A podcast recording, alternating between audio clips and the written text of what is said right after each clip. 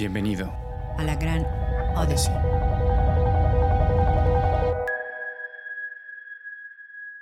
Hola. Hola, ¿cómo estás, Carolina? Mucho gusto. Gracias. Mucho gusto, Aire. ¿Cómo estás? Muy, muy bien, muy bien. ¿Vas a estar bien sin los audífonos o los estás bien así? No, sí traigo. Ah, perfecto, perfecto. Perfecto, bueno, pues si quieres empezamos y me encantaría saber cuándo empiezan tus primeros pininos en tu carrera profesional.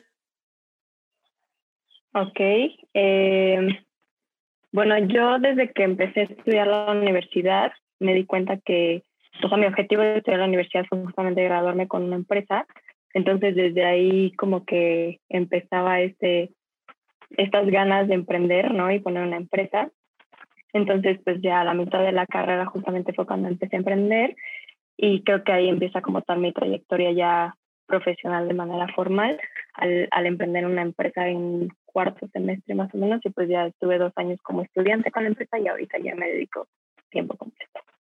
Platícanos un poquito eh, dentro de, lo, de, de tus procesos, de cómo emprendiste, de, de, de, tus, a lo mejor muchas personas no les gusta que le digan retos porque para ellos los ven oportunidades de crecimiento, pero ¿cuáles fueron tus primeros pasitos y, y con qué te encontraste que dijiste que ahorita que ya estás un poquito más de este lado puedas decir, pues puedo dar estos tips, porque además para eso, a eso eh, tu compañía o tu empresa a eso se dedica, ¿no? Tu asesorar.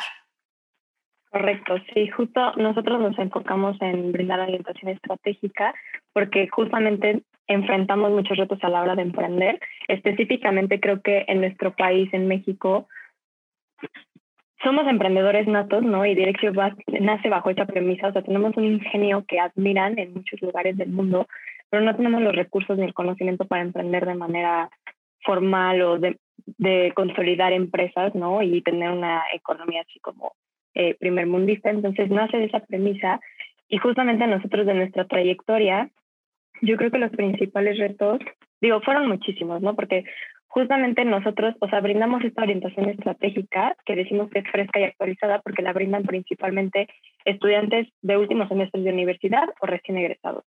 Entonces, justamente eh, al principio se fue un reto porque los consultores de la incubadora nos decían, ¿no? O sea, ¿cómo tú vas a dar eh, consultoría o vas a orientar una empresa cuando yo después de 30 años de experiencia apenas me siento preparado para esto, ¿no? Y nosotros decíamos como, pues es que es eso, es una perspectiva diferente, una, existe esta ceguera de taller, ¿no? Que muchas veces los jóvenes pues todavía no tienen porque todavía no entran a este mundo eh, laboral como tal.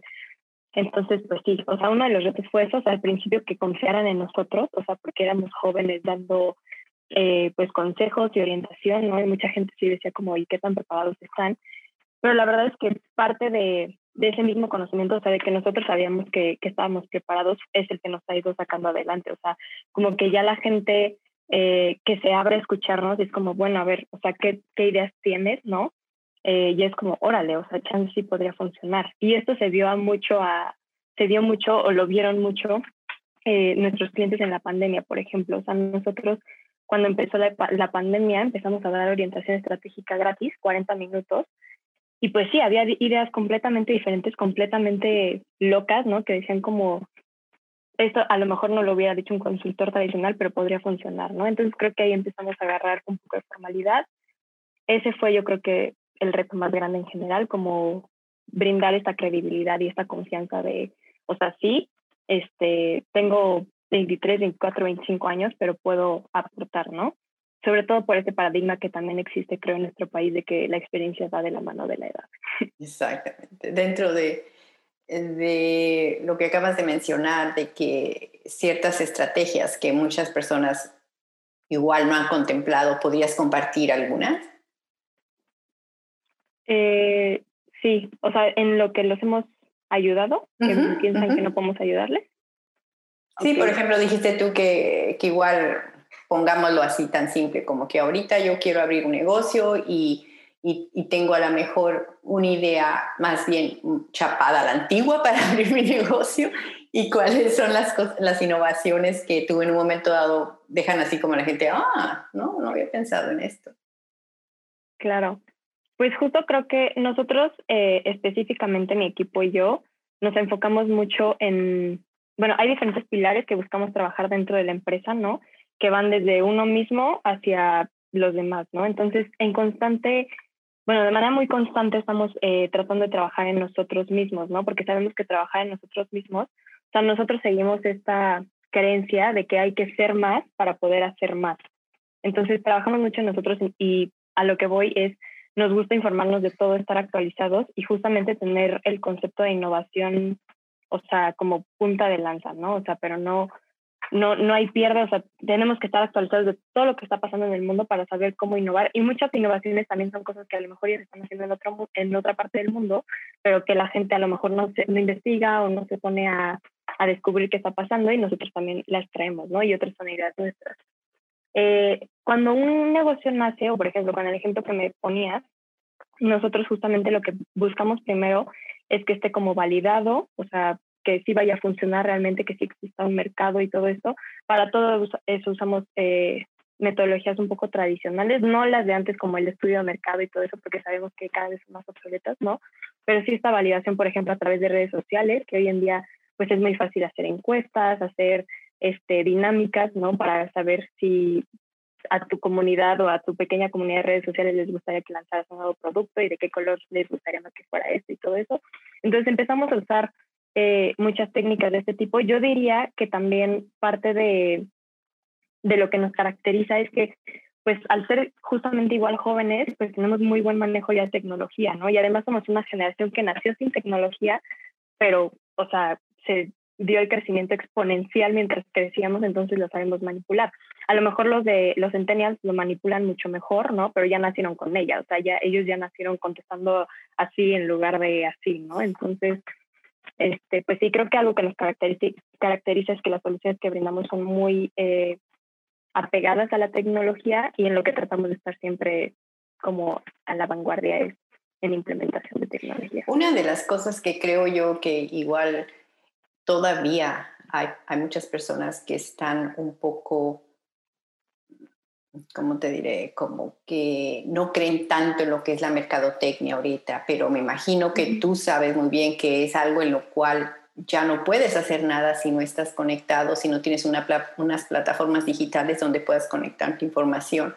¿Qué, qué, qué, con, ¿Qué podrías tú opinar para personas que en un momento dado todavía están así queriéndose anunciar en el periódico, que a lo mejor no tiene nada de malo, pero para mi punto de vista creo que hay más eficiencia anunciándote en diferentes o en otras plataformas. ¿Qué le podrías tú comentar a esas personas que todavía están muy refegas, podríamos usar esa palabra, no encuentro otra ahorita mejor, eh, para adaptarse a, a otro tipo de mercadotecnia? Pues definitivamente, o sea, eh, comparto completamente tu punto, ¿no? Y creo que también está el otro extremo, está la gente que solo se enfoca en crear mercadotecnia, es como, o sea, sí, pero también necesitas procesos, saber tu capacidad instalada, ¿no? Todo esto. Eh, específicamente a la gente que tú comentas, creo que, o sea, es un hecho y, y cada vez lo vemos más que si no estás en Internet no existe. O sea, ya el punto cero de la compra se creó el punto cero, no antes era como el punto de contacto o el punto número uno en el que conocías, se creó el punto cero que ya es el Internet. O sea, tú antes de ir, por ejemplo, a un restaurante, buscas las opciones en Google, ¿no? De a ver cuál está más cerca, cuál está más barato, cuál tiene mejores reseñas, ok, vamos a ese, ¿no?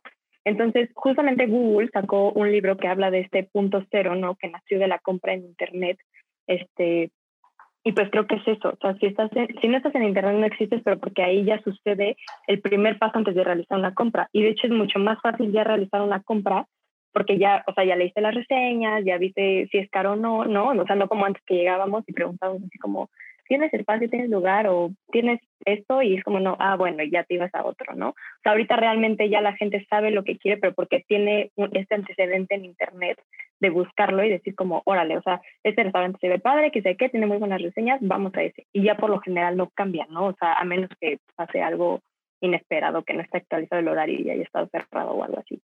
Pero sí, o sea, yo realmente a estas personas les diría que si no estás en internet no existes hoy en día. El tema de la mercadotecnia es importantísimo porque justamente es esta imagen que presentas, ¿no? De tu empresa en internet.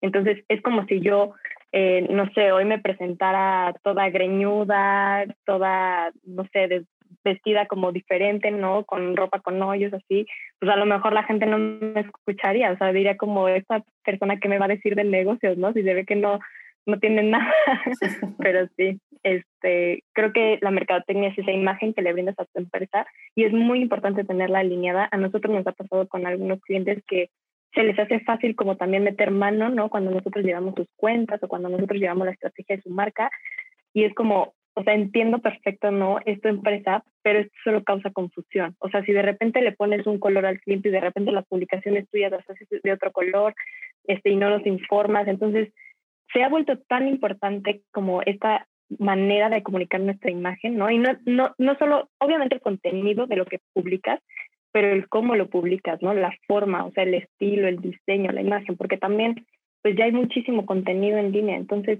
tienes que ser realmente visual y atractivo y captar la atención desde el principio.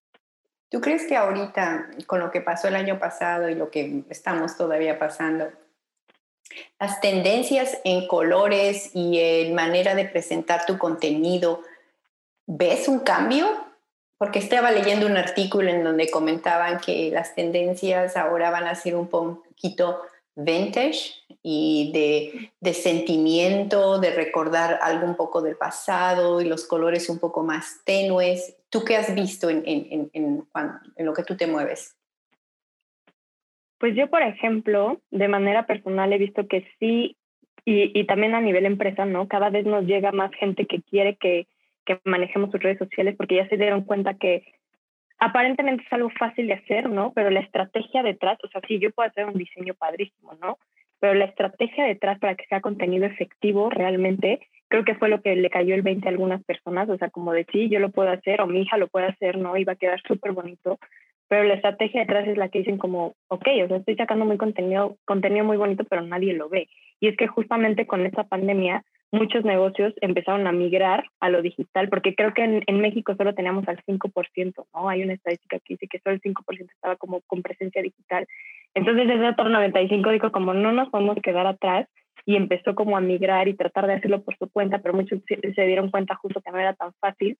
Entonces, creo que visualmente ha influido mucho esta estrategia detrás, ¿no? Y a cada empresa le sirven cosas diferentes. O sea, eh, la encargada del área de marketing eh, en dirección justamente siempre nos dice que no hay ni que estar en todas las redes, porque hay gente que piensa que tiene que estar en todas, ¿no? Y es como no, tienes que estar en la que se encuentra tu mercado meta y tienes que justamente conocer a tu mercado meta para saber qué le llama más la atención a ellos.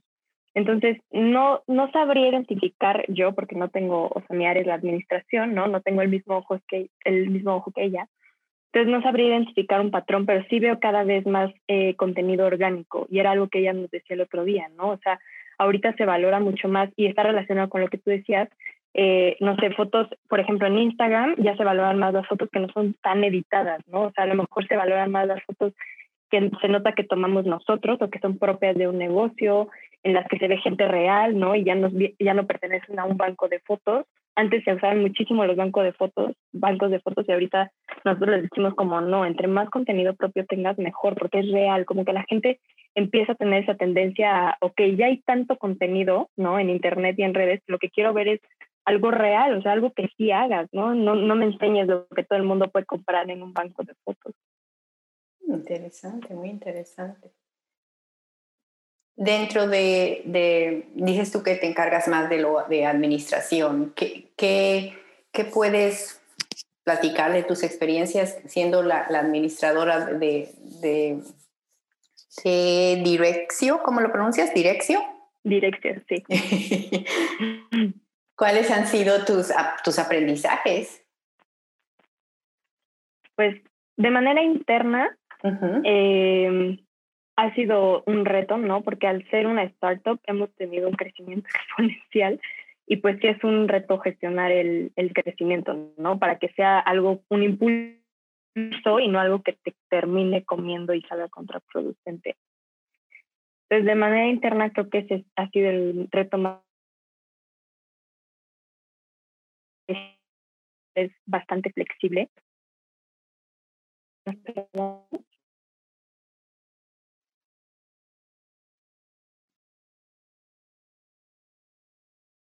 Te quedaste congeladita. ¿Nos perdimos? Ya, ya, ya, ya estás, ya estás Sí, ¿verdad? ¿En qué me quedé? De que ha sido un reto porque han crecido mucho. Ajá. Bueno, y, y la administración justamente del crecimiento es un reto, ¿no? Para que no salga contraproducente y sí sea un impulso. Entonces, creo que de manera interna eh, ese es uno de los retos más grandes porque por lo general la estructura de una startup es muy flexible, o sea, y, y tiene que ser flexible.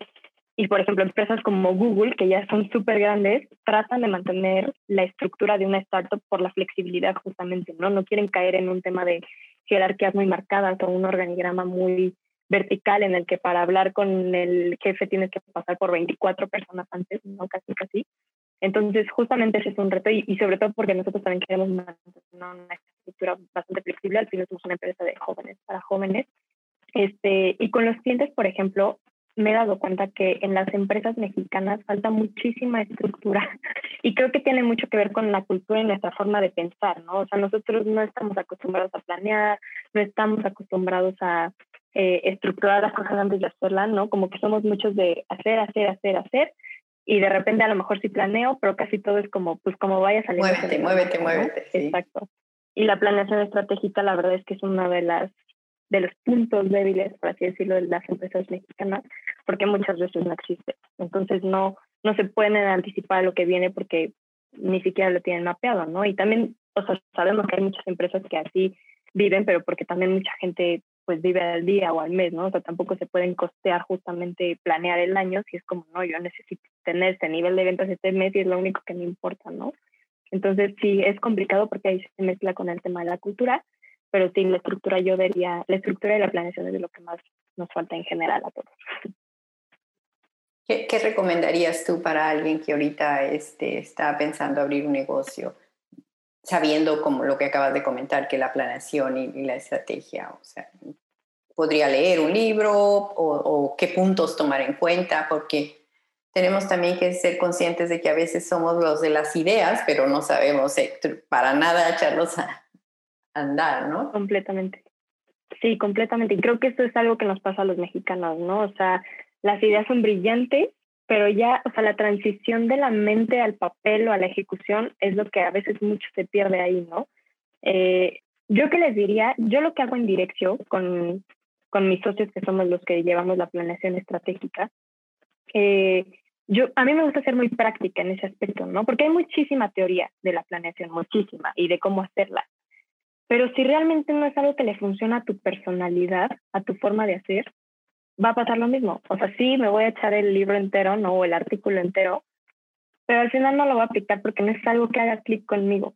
Entonces, yo lo que hice, por ejemplo, en su momento con ellos fue como, a ver, quiero que me platiquen cada uno cómo organiza su día o cómo organiza su vida, ¿no? O sea, cómo saben que, quién quieren ser dentro de cinco años, cómo saben qué va a pasar al rato o qué va a pasar mañana o el fin de semana. Entonces hice un mapeo como de su planeación personal, de qué le funcionaba a cada uno, porque era importantísimo que los cinco estuviéramos alineados.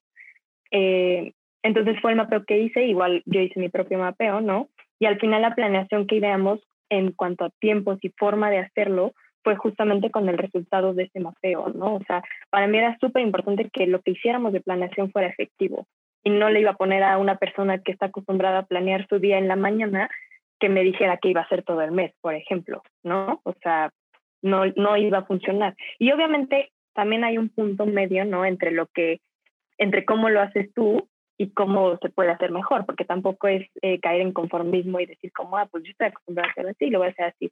No, sí tratamos de encontrar un punto justamente entre, ok, lo haces así, esto es lo que te funciona, hay que tratar de hacerlo así, o sea, haciendo este clic, ¿no? Con quién eres y cómo estás acostumbrado a hacerlo, pero también con cómo le funciona más a la empresa que sea.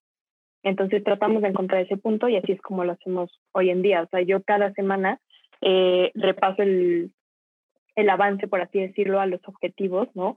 O más bien a los subobjetivos que abonan o aportan a los objetivos estratégicos generales de la empresa. Pero porque así salió que funcionaba dentro de dirección, ¿no? Uh -huh. Wow, excelente, excelente. ¿Algo más que quieras aportar?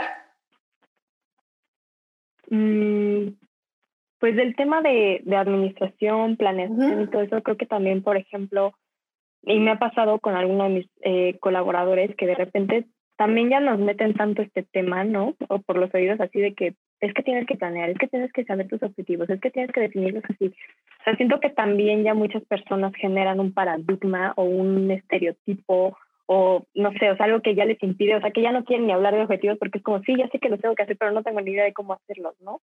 Entonces, por ejemplo, algo que yo le diría a estas personas y que se lo digo también a mis colaboradores es que si quieres partir de, o sea, hacer una planeación, ¿no? O sea, te digo, yo me gusta hacer mucho más práctica. Entonces hay algo, por ejemplo, que se llaman los factores clave de éxito, ¿no? Y literalmente son, o sea, factores con los que tú consideras que vas a tener éxito con eso que quieres hacer, ¿no? O en la vida o con tu empresa, lo que, a lo que quieras aplicarlo. Entonces, mapeando una vez qué necesitas para tener éxito, es como los objetivos ya fluyen, ¿no? O sea, ¿qué necesito para tener éxito? No sé, voy a poner un ejemplo, contratar 12 personas, ¿no? Ok, entonces un objetivo puede ser contratar a una persona cada mes, por ejemplo.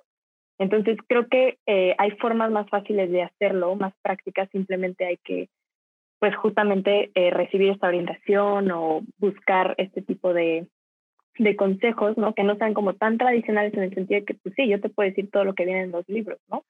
Pero pues, no me aseguro de que se va a llevar a cabo porque no, no hace clic con tu personalidad. Y eso es algo que hacemos mucho en dirección, por ejemplo. Todas las soluciones que brindamos a las empresas son primero estudiando quién es el dueño, ¿no? Y para que vayan alineadas al dueño, justamente, para que se lleven a cabo, o sea, porque si les proponemos soluciones que, que no van alineadas con la personalidad del dueño, que es la cabeza de la empresa, pues no se van a implementar. Muy interesante. sí, sí, sí. Pues eh, ya al final me gustaría nada más preguntarte que compartas un refrán o un pensamiento que hayas usado o que te haya marcado en alguna etapa de tu vida o que sigas usando ahorita con tus, con tus colaboradores. Pues de manera personal, eh, yo como a los 12 años llegué a una frase eh, de manera propia, pero que me gustó mucho y que me hizo mucho sentido, que es, somos lo que creemos y hay que creer en lo que somos. Entonces, eh, la primera parte, ¿no? De somos lo que creemos hace referencia a que pues lo que está en la mente, o sea, lo que está aquí adentro es lo que guía nuestra vida, ¿no? Entonces tenemos que cuidar mucho nuestros pensamientos porque, digo, hay, hay una frase ¿no? muy eh, popular que dice como cuida tus pensamientos porque se volverán palabras y después acciones y todo eso, ¿no?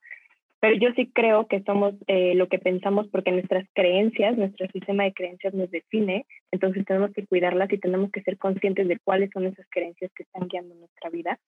Así como también Carl Jung creo que decía, ¿no? Que hasta que no vuelvas en subconsciente eh, consciente te va a seguir guiando y tú lo vas a llamar destino, ¿no? Pero pues realmente hay un sistema de creencias ahí eh, guiando tu vida y hay que creer en lo que somos, que es la segunda parte, es, o sea, independientemente de este proceso, ¿no? De, de autoconocernos y de saber quiénes somos y quiénes no somos, pues créelo, ¿no? O sea, y creen tu potencial y creen todo lo que puedes hacer y aviéntate a hacer las cosas. Yo de verdad no, o sea, el día de mañana, ¿no? Que ya esté grande y, y así, pues no me quiero quedar con ningún qué hubiera pasado o y si me hubiera avientado, si sí lo hubiera hecho ese día. O sea, creo que hay que creer en nosotros. Nunca vamos a estar 100% listos y las oportunidades se van a presentar, ¿no? Entonces, en el momento en el que se presenten o que generemos que se presenten, pues tomarlas y creer en, en nosotros y en nuestro potencial. No, Carolina, eres lo máximo. Me encanta cómo, cómo te expresas y cómo, y cómo, cómo, o sea, es de admirarse que en realidad efectivamente estás ayudando al, futuro de, México porque realmente estás dándole las herramientas que, nos hacían falta y que, nos, y que eso es lo que marca a un país de primer mundo a un, a un país como México, ¿no? E, esa estructura, porque de que somos ingeniosos y de que, de que somos trabajadores, eso nadie nos lo va a quitar. Entonces es, es la otra pequeña engranito que hacía falta Claro, trabajar en, en nosotros, ¿no? Para que si nosotros somos más, nuestras empresas van a ser más, y si nuestras empresas son más, van a ayudar a más gente y van a cambiar la economía, y al final este cambio de mentalidad en todos va a ser lo que haga que cambie nuestro país. Perfecto. Muchísimas gracias y que tengas bonita tarde. Estamos en contacto, ¿eh? Hasta luego. Claro que sí. Adiós.